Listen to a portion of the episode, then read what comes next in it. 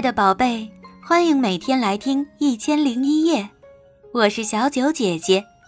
今天要为大家讲的故事题目叫做《小泥鳅和大田螺》。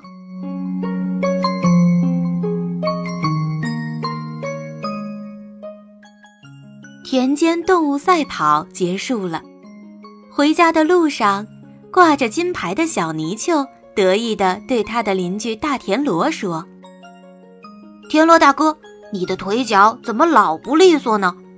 只要稍微学点我的冲刺、滑行或者蹦跳什么的，你也不至于落在最后一名啊！”“是啊，泥鳅小弟，我应该好好向你学习本领。”大田螺回答说：“不过，我虽然赛跑差，但比攀登还是可以的。”不等大田螺说完，小泥鳅笑起来：“就别提你那爬行了，我看比蜗牛还……”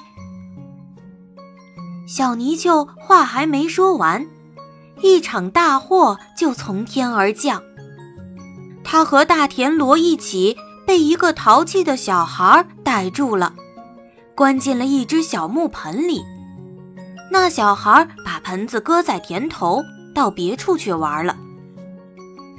望着高高的盆壁，小泥鳅慌了，它使劲儿蹦呀跳呀，想越过这高耸的木墙，可怎么也办不到。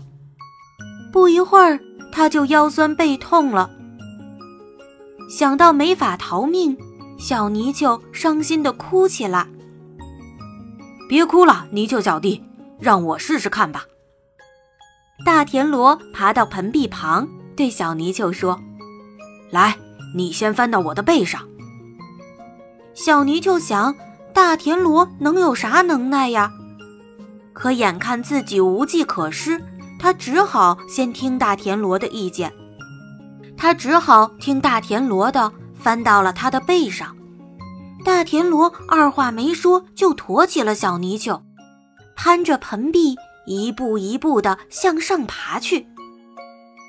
他爬得非常吃力，十分缓慢，但还是咬牙坚持着，越爬越高，也不知道流了多少汗。只见大田螺爬过的地方。都留下了一道醒目的水渍。趴在大田螺背上的小泥鳅看呆了，他大气都不敢出，更不敢动一动。终于，大田螺攀上了盆壁的顶端，它拼出最后的力气，一下子就将小泥鳅顶出了盆外。随着扑通一声，小泥鳅回到了水田里。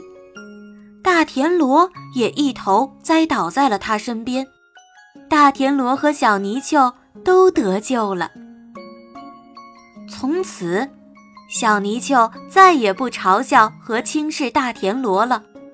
他懂得，自己有长处也有短处，人家有短处也有长处。